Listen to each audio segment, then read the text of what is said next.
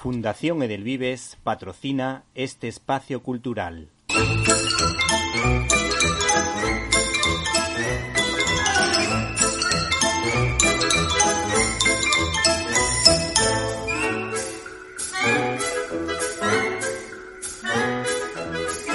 Estás escuchando Directo a las Estrellas.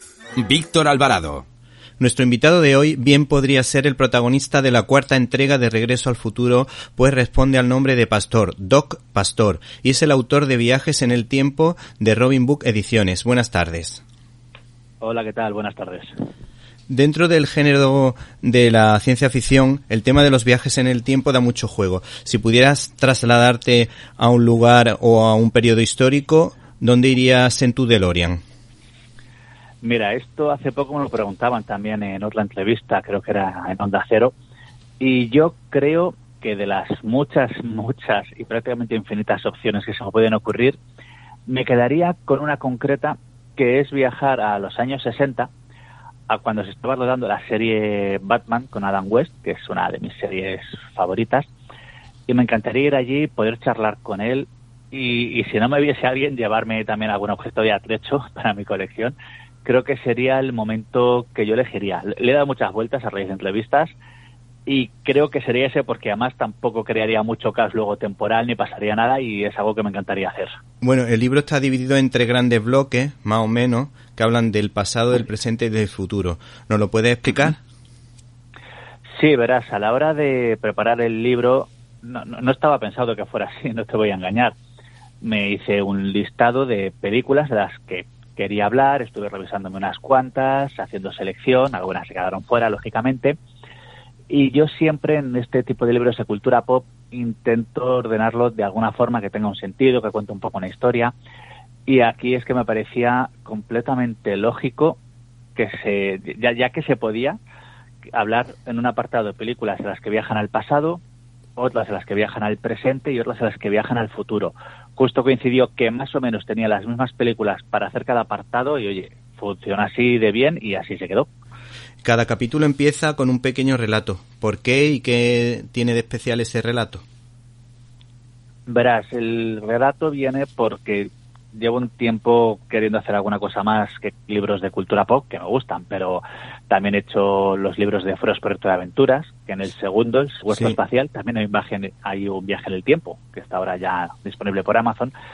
Y en este libro en concreto sucedió que yo lo escribí durante la pandemia y necesitaba soltar y expresar un poco y decidí que cada pequeña cada pequeño apartado que es una cada uno es una película haría un pequeño relato que o expandiera un poquito lo que se cuenta, hablara de alguno de los personajes.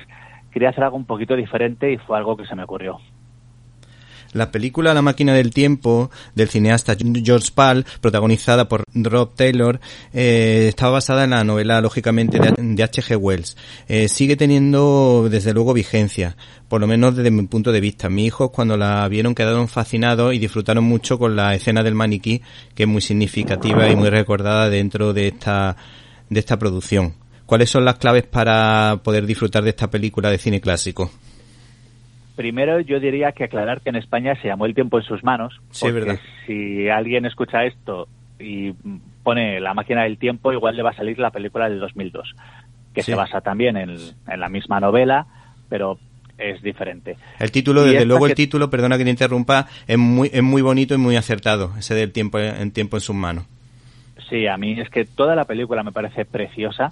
Yo hace no mucho me la estuve volviendo a ver por me la había vuelto a ver antes de escribir el libro y hace un par de semanas me la he vuelto a ver. Es una película ah, que me encanta y creo que la clave que tiene es eso, que es que es preciosa. No ha envejecido porque se hizo con mucho cariño, se intentó respetar mucho el espíritu de la obra original de Wells y la ves y sigue siendo deliciosa de principio a fin. Y es realmente una aventura sencilla sobre el amor, sobre la humanidad, pero la parte de la amistad entre los dos protagonistas, eh, cómo es la relación de él luego con la Eloy, todo, no sé, a mí se me parece una película imprescindible cuando se habla de viajes en el tiempo. Por otra parte, yo estoy convencido de que la cinta esta de la máquina del tiempo, el, el mundo en sus manos, dio lugar a un thriller como Los pasajeros del tiempo, eh, que era una película mm, protagonizada por Mary Stenbarger y Malcolm McDowell, que además por lo visto tuvieron una, una historia de amor. Eh, ¿qué, nos, ¿Qué nos podemos encontrar en esta película y por qué es tan especial? Porque yo sí me pongo a fijarme en los grandes, los grandes thrillers de la historia, eh, pues no sé, me viene a la mente La luz que agoniza, La ventana indiscreta, con la muerte en los talones y luego también películas más modernas como Seven, El silencio de los corderos o la reciente El año de la sequía. Eh, ¿Tú consideras que esta es una de las grandes películas en las que se utiliza el tema de los viajes en el tiempo, pero que a la vez uno de los grandes thrillers eh, que, con el que nos podemos topar dentro, dentro de Hollywood? A ver, comparándola con los títulos que has dicho, pues no, claro, porque has puesto un, podio de películas que es, he puesto un nivel alto, sí. sí, sí, es como, a, ver, no, claro. Lo que sí que tenemos es una película interesante y entretenida en la que Malcolm McDowell hace las veces de viajero del tiempo, que es el propio H.G. Wells, y se enfrenta, se cruza ni más ni menos que con Jack el Destripador, que viaja hasta el presente, el presente de la época, quiero decir, y, sigue cometiendo sus crímenes y sus delitos. A mí me parece muy interesante, aparte porque es que los actores son fantásticos, que el eslipador está Jack Barnes, es, es, es, increíble todo. La puesta en escena es muy sencilla, pues no te hace falta más. Viajan al, al, presente, con lo cual es el mundo real, de hace ya décadas, claro. Las actuaciones son fabulosas y es una idea que funciona muy bien y a veces casi se puede hasta incluso entender como una especie de secuela del tiempo en sus manos, retorciéndolo un poquito, pero para mí son, si ves una tienes que ver la otra, es como obligado. Y esta película, además, siempre que se habla de viajes en el tiempo, aparece, es muy querida, muy recordada, y eso es por algo. Sí, desde luego además el, siempre eh, el encaje este de películas de eh, la época victoriana en las que aparece Sherlock Holmes, en las que aparece ya el destripador, el tema de las máquinas del tiempo, la verdad que funciona muy bien dentro de, del cine. Sí, a ver, por ejemplo, mira, ahora que has dicho lo de Sherlock Holmes y aquel destripador, aunque no se viajes en el tiempo, me viene a la cabeza asesinato por decreto, por ejemplo, y el meterle a esta historia un tema de viaje en el tiempo le da un toque especial. Es que los viajes en el tiempo funcionan muy bien. De hecho, en el libro tú ves que hablo no solo de películas, también menciono series y cómics. Tiene, si se hace un poco bien, que no siempre es sencillo de hacer, todo se ha dicho, pero si se hace un poquito bien, suelen quedar historias muy entretenidas, a veces muy, muy redondas, otras veces, pues no, a veces las propias reglas que se ponen se rompen, pero se pueden usar como excusa para hablar de todo creo que la primera película de la que hablo en el libro, creo que es la de una cuestión de tiempo. que es una película sobre la relación entre un hijo y su padre. Hay mucha gente que se queda con la relación de amor que hay, que también, la, romántica, que también es importante, pero para mí realmente es la relación entre el hijo y su padre. Y el tema de viaje en el tiempo es, es una excusa. es una excusa para contar esta historia, para hablar de ellos, para profundizar en los personajes. Hay otras en las que son, el viaje en el tiempo es necesario, intrínseco y principal para la película como en Regreso al Futuro. Pero es eso, te da tantas opciones, puedes usarlo de tantas formas, por ejemplo, en Los Visitantes, que también hablo, hablo de toda la saga en el libro. Eh, mira, estaba justo hace poco tomando una caña con un amigo mío y estábamos charlando sobre cine y películas y tal. Y le digo, mira, no sé si conoces Los Visitantes. ¿Les visité? Digo, sí, sí, la, la conozco, tal, me encanta. Y era hablábamos de ella como una comedia en la que sí, el viaje en el tiempo existe, pero es la excusa para tener todo el despiporre de la comedia. Sí, sí. Luego, dime, dime. A mí, a mí eh, una cuestión de tiempo, además te iba a preguntar por ella. Me parece muy buena una película de Richard Curtis y de luego los actores, eh, Rachel McAdams queda muy bien en, cualquier película donde la ponga, eh, Donald Gleason y sobre todo el papel ese que es, precisamente yo también destaco mucho la relación de padre-hijo. E en este caso, Bill Nighy era el que hacía de, de padre y desde luego a mí me recordó en parte a la relación entre, entre mi padre y yo y además que tiene un detalle que precisamente mi padre, si tuviese una máquina del tiempo, creo que la aprovecharía, que sería la de eh, hacer viaje al pasado, al presente, para recopilar libros y ponérselo al día de todas las lecturas que siempre tenía pendiente, porque ahora mismo estoy sentado en, en la habitación donde él solía leer y aquí hay un montón, un montonazo de libros que todos han pasado por su por sus manos y, y se ha leído casi todo. Y tenía una cultura muy grande y precisamente eso es un detalle que me llama mucho la atención de esta peli. Sí, te entiendo porque mi padre también era un gran lector y creo que por culpa de eso mi madre también leía mucho. Hemos salido todos los hijos muy lectores. Sí, sí. Y a mí una cuestión de tiempo quise meterla en parte porque hacía ya bastante, bastante tiempo, nunca mejor dicho, que yo quería hacer un libro sobre Richard Curtis, pero no ha terminado de salir, bueno, cosas que vas dejando y, no, y no terminan de funcionar. Y cuando empecé este libro sí que tenía claro que iba a meter una cuestión de tiempo, porque mira, no por hacer el libro de Richard Curtis, pero por mis narices que hablo de esta película. Sí. Y es que es una película maravillosa, es súper bonita, todo, todo, no falla nada. Y Bill Nighy está, como siempre, magnífico. El reparto que has dicho tú, o sea, es, es, un reparto actoral estupendo. Es una película, además, que a mí me gusta mucho porque es una película muy buen reollista. Te deja un gran sabor de boca y un, joder, qué, qué guay es vivir. Leñe, Sí, te sí. mola por eso. Y además, lo, lo- lo bueno que tiene esta, esta comedia es de estas que no te cansas de verla y precisamente el mundo de la comedia mm, no llega muchas veces al público cuando ponen, oh, ponen una comedia.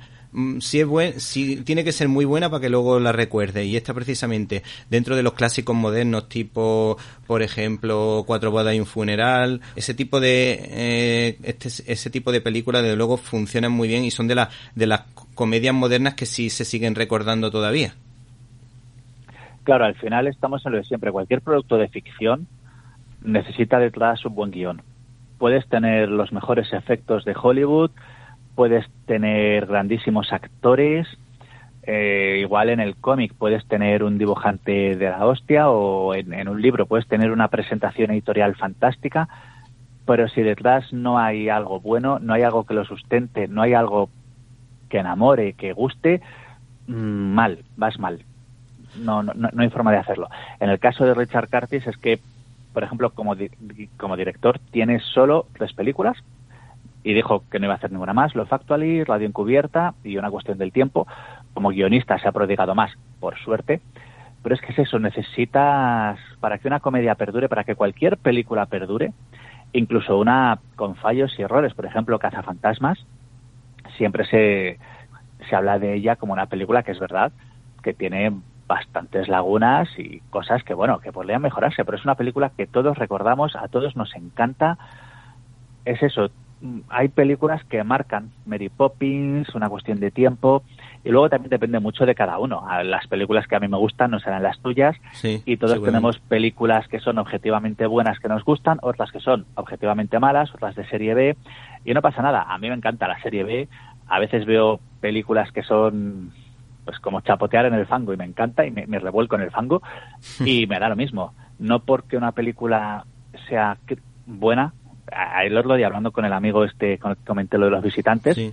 vamos de una película y le dije, mira, a ver, como crítico, esta película está muy bien construida, una de la que hablamos, tanto el tiempo, los personajes, tal, tal.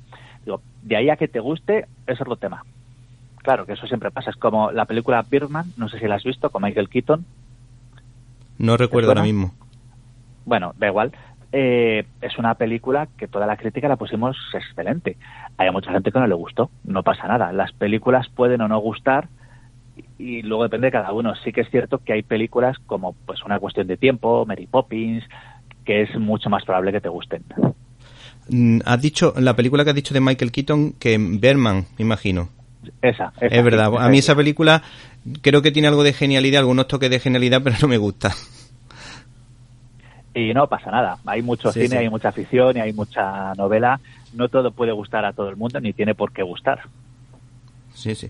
Mm, De toda la amplia selección de películas, para mí la más desconcertante de todas, mm, por lo menos de las que he echado un vistazo, es mm, 12 monos de Terry Gilliam, porque además recuerdo que fuimos muchos amigos a verla con bastante ilusión, porque era la época en la además en la que eh, Bruce Willis pues triunfaba eh, y desde luego nos quedamos muy desconcertados al final de la historia. No, no, no podemos decir ni que nos gustó ni que no nos gustó, pero que nos quedamos pillados sí. Mira, yo desconcertante diría más el planeta de los simios o jacuzzi al pasado que viaja en el tiempo en un jacuzzi. Sí. Me parece un concepto que desconcierta bastante. Pero la que tú dices, 12 monos, eh, si quieres ver algo todavía más retorcido, mírate el corto original en el que el mediometraje, hablo también de ello en el libro, en el que se basa, que es todavía más, más retorcido. Y la película yo reconozco que es una película que me encanta desde, pues desde que salió. Mi padre era un gran amante de la ciencia ficción, con lo cual en casa siempre se veía ciencia ficción. Y desde que salió yo recuerdo verla un montón de veces. Una película compleja, muy bien llevada, una película que, bueno, que crea su propio bucle temporal, que acaba, puedes entender que bien. No sé, a mí es una película que realmente me gusta mucho. Entiendo que haya gente a la que le deje, ¿qué ha pasado? Pero también es cierto que conviene verla un par de veces. La primera te puede dejar más, más frío, más parado, pero es de estos filmes que conviene darle dos horas revisadas por si acaso. Con, respecto a Regreso al Futuro, que forma parte de la portada del libro, eh, ¿tu nombre hace referencia realmente a uno de los protagonistas de la historia? No tiene nada que ver con eso. Doc es mi nombre real y no tiene absolutamente nada que ver con Regreso al Futuro. Simple sí, casualidad. Sí, no te preocupes. Me lo, preguntan mucho, pero no, no, no. Doc es mi nombre real y no, no está relacionado con eso. Sí, sí. Eh, ¿Por qué crees que esta película, esta trilogía sigue triunfando generación tras generación? Porque es muy divertida es que tú te ves la primera película, es súper divertida. Bueno, todo es la misma película, porque es Regreso al Futuro parte 1, parte 2, parte 3, todo sale de lo mismo. Lograron hacer, a pesar de que la primera no había pensado hacerse una continuación, eh, se logró hacer una segunda y tercera partes muy divertidas. Y es que es eso, tú las ves en su día, las ves ahora, y los equívocos, los enredos, los tropiezos, todo sigue funcionando exactamente igual de bien por eso sigue y ojalá se hubiera hecho una cuarta película, pero bueno, ahora ya imposible con el retiro de Michael J. Fox es algo que jamás veremos. Sí. Pero bueno, es una lástima, pero al menos que hagan estas tres películas que son, son maravillosas. Para ti supongo que la mejor es la primera. Para mí la, primera me gusta, la segunda también, pero la veo un poquito más enrevesada. La tercera no me gusta en general, pero sí me gusta la escena final del tren que mm, me parece que está muy lograda. Pues mira, a mí la que más me gusta, sí que te diría que es la primera porque es, es la primera de todas, pero objetivamente, y creo que es la que más disfruto, es la segunda, porque como película es más compleja, es más completa y es bastante más atrevida de lo que fue la primera. Y la segunda es un despiporre, porque la historia de ellos en el oeste es, bueno, es un más tío más y es súper divertida. Bueno, eh, mm, por último, una de las cosillas sí que te queríamos comentar es que como sabemos que eres un aficionado también al cómic y de hecho tiene algún cómic que otro por ahí firmado, eh, ha, incluido una película que a mí me parece muy buena. Eh, yo creo que la Patrulla X está como un poco marginada hasta cierto punto si lo comparamos con los Vengadores, con Spider-Man, con Superman, pero eh, una saga, cualquiera de las sagas que se han hecho, casi todas las de la Patrulla X, son muy buenas y una de ellas, pues lógicamente tendría que tenía que estar aquí, como era la de los mis días del futuro pasado, en la que lo no y el profesor Xavier tiene muchísima muchísimo papel, muchísimo protagonismo y ¿por qué ha escogido esta película de superhéroes para incluirla aquí en este libro? Bueno, me parecía que sí o sí tenía que hablar del género porque los superhéroes desde 2008 con Iron Man están en, en un momento muy, muy bueno. Es, no puedes hablar de cine sin hablar de ellos, en mi opinión, ahora mismo. Y esta película me parecía relevante porque une las dos líneas que tenía X-Men, la línea clásica con Hugh Jackman y Patrick Stewart, la, la versión, bueno, nueva, la versión con ellos más jóvenes, y además es que se inspira en el cómic de Días del Futuro Pasado, que fue solo dos números, o sea, fueron dos grapitas de nada, pero que es súper importante en la historia de lo que son los X-Men, y me parecía que había que hablar de ella. También yo cuando hice la selección de películas, me hice un listado de películas de viajes en el tiempo, y luego de ahí seleccioné y dije, a ver, vale, de todas estas, ¿de cuáles se puede contar algo chulo e interesante? ¿Cuáles pueden tener por detrás una buena historia? Algo que sea más allá de, pues viaja en el tiempo y pega a alguien. No, algo que esté bien. ¿De dónde viene? ¿Por qué? Y es que esta en concreto, Días del Futuro Pasado, lo tenía todo. Venía de un cómic. El cómic además había sido adaptado antes en serie, en la serie de televisión eh, reúne a los dos elencos de la franquicia de X-Men. O sea, era como había mucho que contar sobre esta película. Y aparte que a mí de las películas que se han hecho de la Patrulla X es junto con la de X-Men 2 y Logan, que es magnífica de principio a fin. Sí, y yo recomiendo a todo el mundo verla en blanco y negro, porque la versión noir es... yo desde que la vi ya no he vuelto a ver la color, no, no, no puedo. ¿Cuál, cuál es la versión en blanco y negro que se puede ver? La de, la de Logan. Ah, seguro, seguro que funciona bien.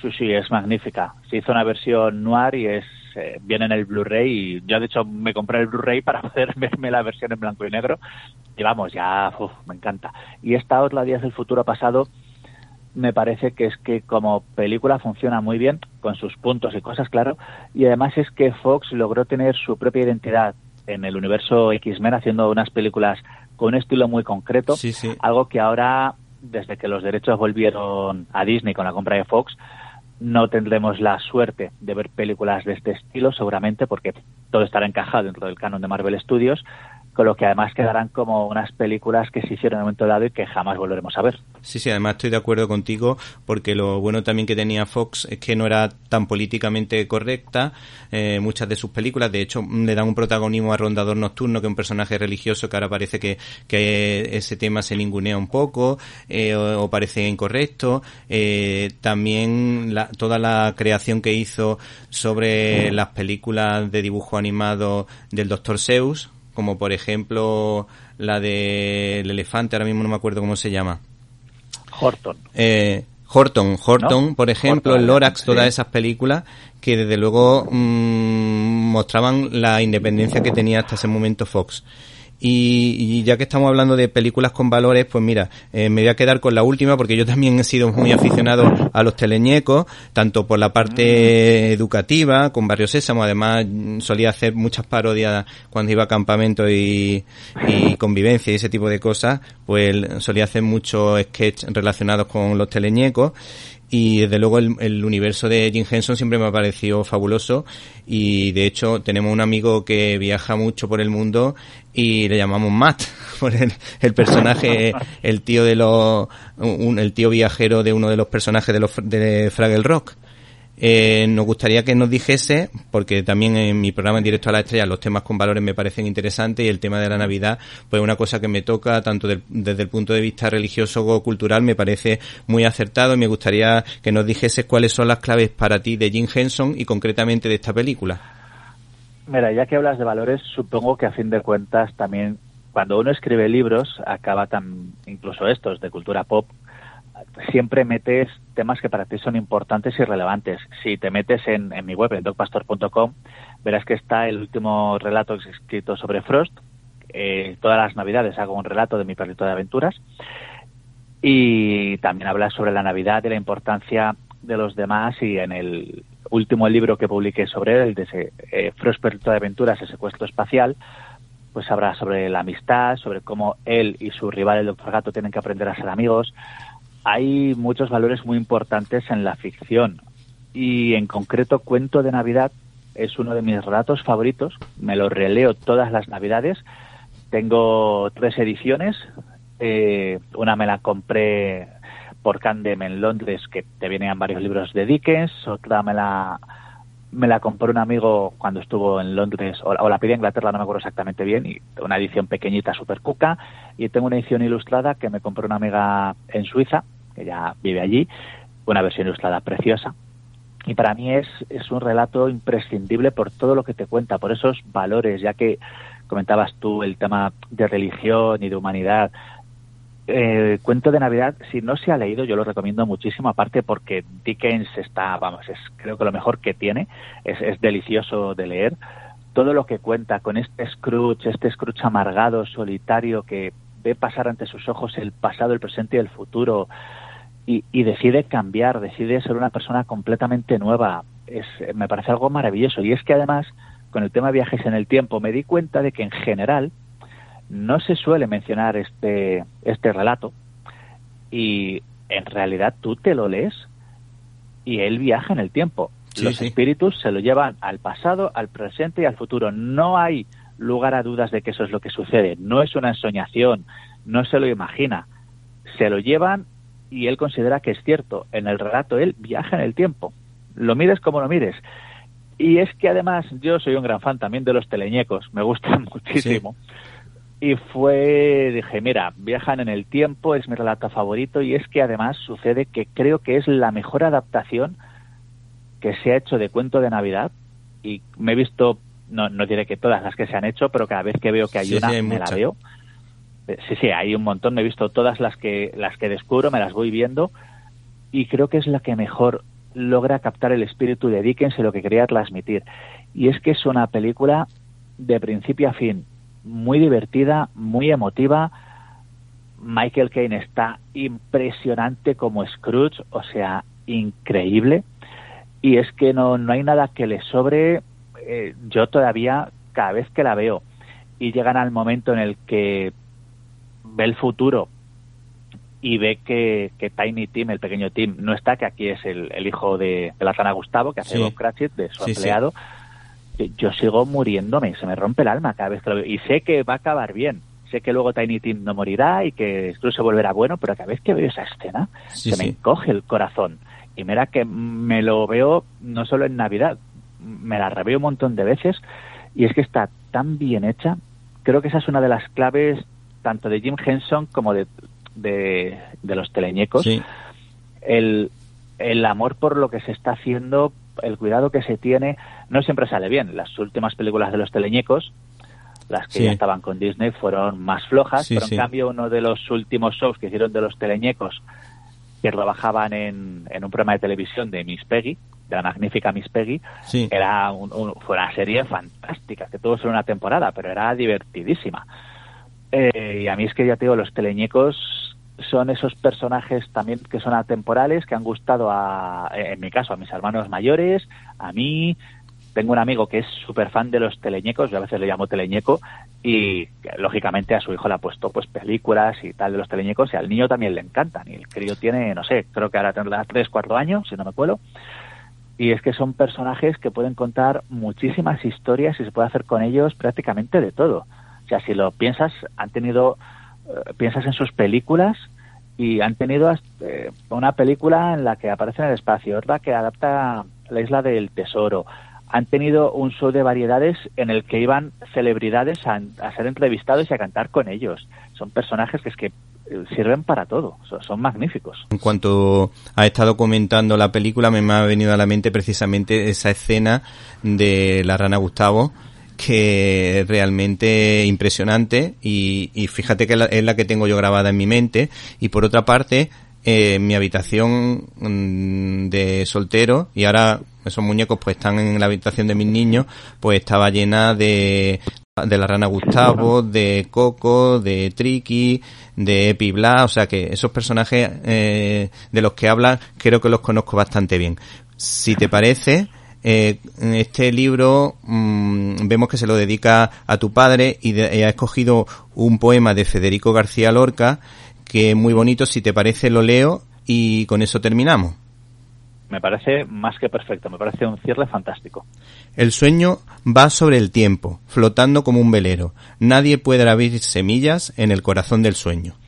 Pues muchísimas gracias, Dos Pastor, por tu entretenido libro, Viajes en el Tiempo, del sello Look de Robin Book Ediciones. Muchísimas gracias.